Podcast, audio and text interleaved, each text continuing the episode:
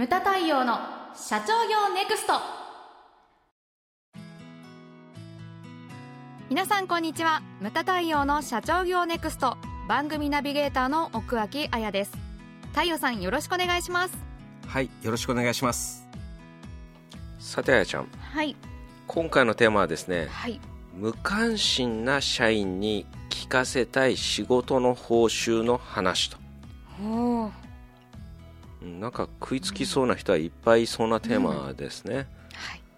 で最近いやあの社内に増えてるっていう、ね、あのよく聞くのが、はい。その社内でうんうん。周囲に無関心な社員が増えてきていると。だ例えば、えー、とどんなのがあるかな。ほらなんか困ってるのにそれは自分の仕事外だからって言って助けないとかそういったものですね、うん。うん、なんか、うん、そういうのが増えてると。他の部門とかそういったものに対してその無関心病な社員が増えていると。増えているんですね、うん、うん。これだでもそれってでも組織の意味がないよねみたいなふうに思ってしまうわけですよね。ここういう人っていうのは、特に中小企業なんかはうん。そうですよね、そうですよね、うん。でこういう人ってなどういう思考を持ってるかっていうとその私がなんていうんですかね。私が聞いたりとか自分の体験とかを元にしてみるとこういう人の思考回路っていうのは、仕事イコール給料みたいな感じで捉えてることが多いんじゃないのかなと。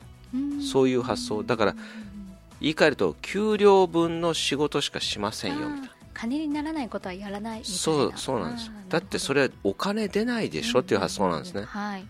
だって自分はほら何々部の何々どこ,、うん。どこどこに所属してる。それはだから自分の仕事で外とかそういう発想なんですようん。ねはい。システマチックなんですよ。そうですね、うん、システマチックっていうことはあれなんですよそれってまあロボットでよくねっていううんうんいう感じに最終的にはなってしまうわけですよね、うん、でこれ発想の違いでだから僕僕は思うんですけれども、はい。こういうふうに考えていただきたいんですよね、うんうん。でその自分の仕事でそれ以上に頑張ると能力が身についてくるわけですよ。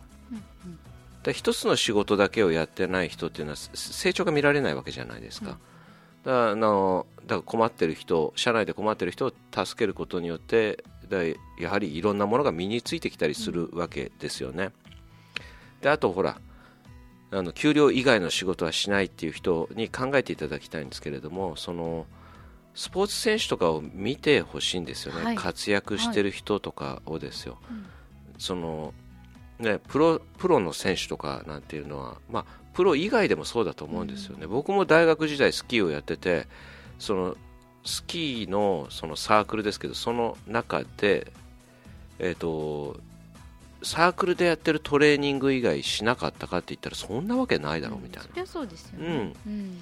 自主的にその自分で雪山行ってトレーニング外も滑って練習したりとか、夏なんかはあれでしたよ。乗鞍岳の設計？万年雪、万年雪で滑ったりとか、うんリフトないですよ。うん。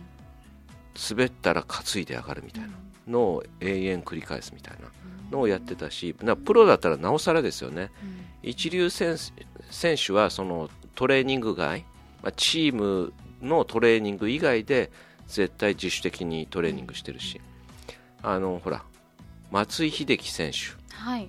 なんかは巨人軍のその最初寮に入ってその寮の部屋があれに残されてるんですよね今誰も使わせなくて、えー、そのまま。うん、っていうのは畳なんだけど素振りをしたこの足のところが畳がすごいへこんでるわけですよ、えー、すごい。2箇所が。だからそれを見ろと。えー。プロだから当然厳しい練習とかもしてると思うんですけど、うん。それ以外に帰ってからこう畳がすり減るぐらいその素振りを毎晩毎晩やっていたっていうね。うんそう。でこれだからその今言ったようにそのそれ以上頑張るとやっぱりスキルがやっぱり身についてくるわけですよ。でそのスキルが身につくとどうなるかっていうとまたワンランク上の仕事ができるようになってくるわけですよね、だ松井さんって言いましたけれどもほらメジャーリーガーになったわけですよね、はい。それで。ね。うん、でワンランク上の仕事っていうのをやることによって仕事を通じてその役職も上がっていくわけですよ、これは何かって言ったら人間的成長なわけですよね、そうん。で役職が上がればどうなるかっていうとこう部下のことも面倒を見なきゃいけなくなってくるわけですよ、だからこれでまたねその人間的成長があったりとか部下のことを気遣えるうん。気遣いとか。はいが非常に最初に出てきたその周囲に無関心な人っていうのはその気遣いの気の字もないわけじゃないですか、うん。うん、そういうふうにばそうね。うん、僕は思うんですよね。だからこれを順繰りやっていくことであの人間っていうのはこう上に上がっていくわけですけれどもこれをだから全くしない人僕は生き方だからこういう人否定はしないんですけれども、うん聞いてほしいんですよね。社員に無関心な人っていうのは最終的にどうなるかって言ったら、はい。僕は損をする人生。だ周りのこうやってる人はどんどん上に上がっていくわけじゃないですか。同期でも何でも、ね。うん。うん。こういう人だけはずっと足踏みをして同じところにとどまっていると。うん。だから結果的にそのねさっき言ったけれども給仕事イコール給料っていう発想しかしないんだけれども、結果的に給料も上がらないわけだから、うん自分の人生自分で台無しにしちゃってるのかなっていうふうに思う、もったいないですよね、本当にそうです、一言で言うともったいないんですよね、うん。ねせっかく同じ時間仕事する時間があって、うん。どういうふうにも使えるのにそれを自分から狭めちゃってるわけですそうなんですよ。うん。せっかくやるんだったら一生懸命やるっていうのが、僕のモットーでもあるんですよね、はい。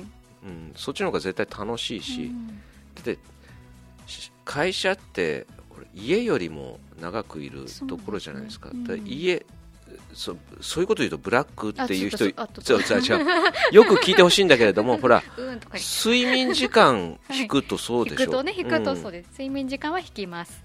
ん そうすると会社にいる方がやっぱり長いわけですよ、うんそうですね、うんうんうん。そしたらそのやっぱりなんていうかな楽しい方がいいと思うんですよね、僕もだから印刷とか、まあ、あの合理化協会でも言うけれどもその楽しくなければ仕事じゃないっていうふうに言うんですけれども、そうだと思うんですよね、それにいろんな人とこう話したり関わったりする中で見えてくるなんかものってありますよね、うん。やっぱり、うん。そうなんですよ。だからそういったものをその考え方一つでうん。随分なんか人生って変わってくると思うんですよね。そうですうん。うん、だからそういったものをなんかね今回ちょっと、はい。ちょっとでもこれを聞くことによって、まあ、変わってくれたら嬉しいなっていうふうに思うわけですよね、無駄対応の社長業ネクストは全国の中小企業の経営実務をセミナー書籍映像や音声教材コンサルティングで支援する日本経営合理化協会がお送りしました。今回の内容はいかがでしたでしょうか？番組で取り上げてほしいテーマや質問などどんなことでも番組ホームページで受け付けております。どしどしお寄せください。それではまた次回お会いしましょう。